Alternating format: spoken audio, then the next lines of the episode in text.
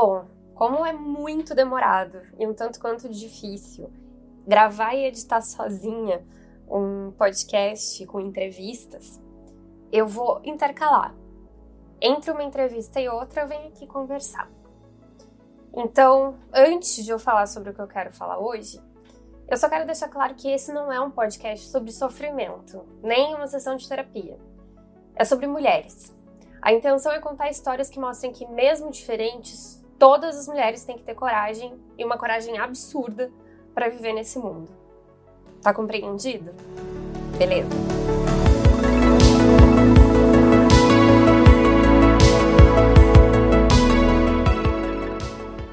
Eu não tenho filho.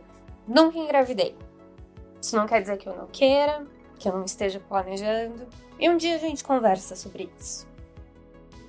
Mas depois da entrevista com a Fê, e já dando um pouco de spoiler da nossa próxima entrevista, na próxima semana, eu queria falar um pouco sobre a maternidade no ambiente de trabalho. E com que propriedade eu falo sobre isso, já que eu não sou mãe? Com a propriedade de quem estava fora desse ciclo, mas viu muita coisa acontecer.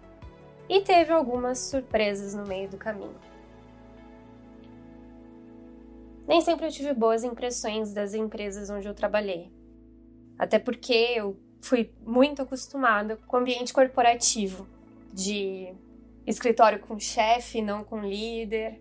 Aquelas pessoas que sugam a tua energia, tipo um dementador do Harry Potter. E daí você acaba totalmente sem felicidade e drenado. Então eu nunca esqueço que em um dos meus empregos, a secretária de um dos sócios estava grávida. E o outro sócio, um belo dia, entrou na sala, enlouquecido, falando que não tinha como marcar uma reunião com outro cara, porque a secretária dele estava grávida e ela nunca mais trabalhou depois que engravidou. Só fica dando saidinha para ir no hospital, para ir no médico, para fazer exame. Nunca trabalha. Aquilo me doeu o rim. Sem brincadeira. Me deu vontade de levantar e botar dedo na cara dele, dizendo: Meu querido, você é casado, você tem duas filhas mulheres. Não se fala assim. Nunca. Teve uma outra oportunidade que eu trabalhei num lugar que era muita pose e pouca ação. E também dava para ver que se olhava estranho quando uma mulher grávida aparecia. Se julgava bastante mas tudo era meio velado, aliás, como todas as irregularidades que aconteciam naquele lugar. Então, quando eu comecei a trabalhar no meu último emprego, foi bizarro. Eu estava no processo de entrevista e falei que eu planejava ser mãe, e o meu futuro chefe falou: Poxa, que legal, porque agora a gente tem um plano de saúde muito bacana que cobre várias coisas, eu acho que pode ser muito bacana para você. E eu fiquei sem entender não estava acostumada a escutar isso.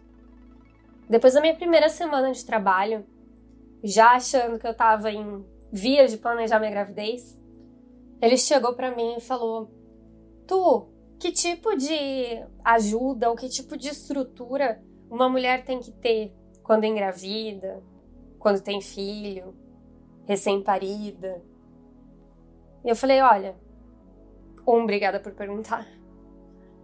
E dois, tenta um lugar bacana para fazer ordenha, que não seja no banheiro, até porque numa outra oportunidade de trabalho já vi muita mulher recém-parida tirando leite no banheiro. Um lugar em que pode sofrer vários tipos de contaminação.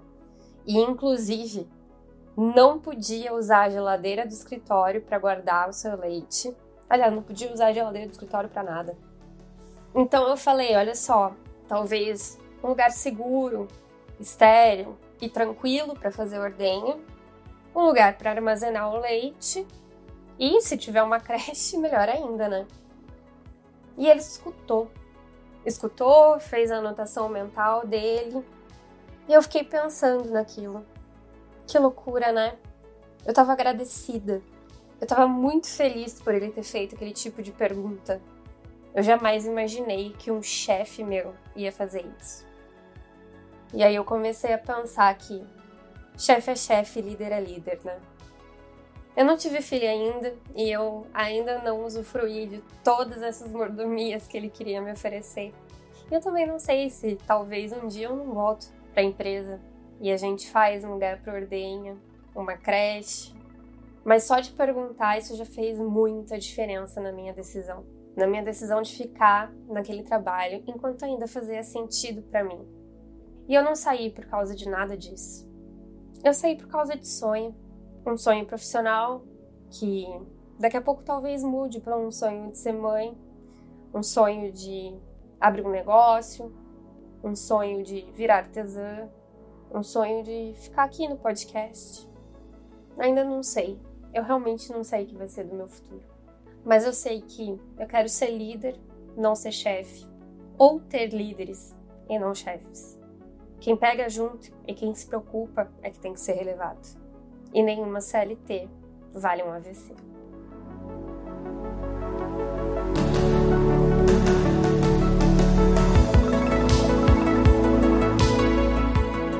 No próximo episódio, a gente vai falar sobre maternidade. Como ser uma mãe empreendedora, uma mãe solo, uma mãe influenciadora e como não se limitar a ser mãe. A gente vai tratar de maternidade com empatia, de novas formas de criar os filhos e da maternidade solo, seus desafios, suas belezas e sua coragem. Para continuar sabendo novidades do podcast, siga o arroba Terezas Podcast, Terezas com Z. No meio, né? No fim é S mesmo. Me chama lá para falar o que você tá achando da qualidade do áudio, das convidadas, da gravação, das escolhas de pauta. Também me traz dicas de mulheres incríveis que você queira ver por aqui. Olha, eu vou te contar. Tem uma lista aqui que até eu vou querer ouvir tudo isso. Beijo, amiga!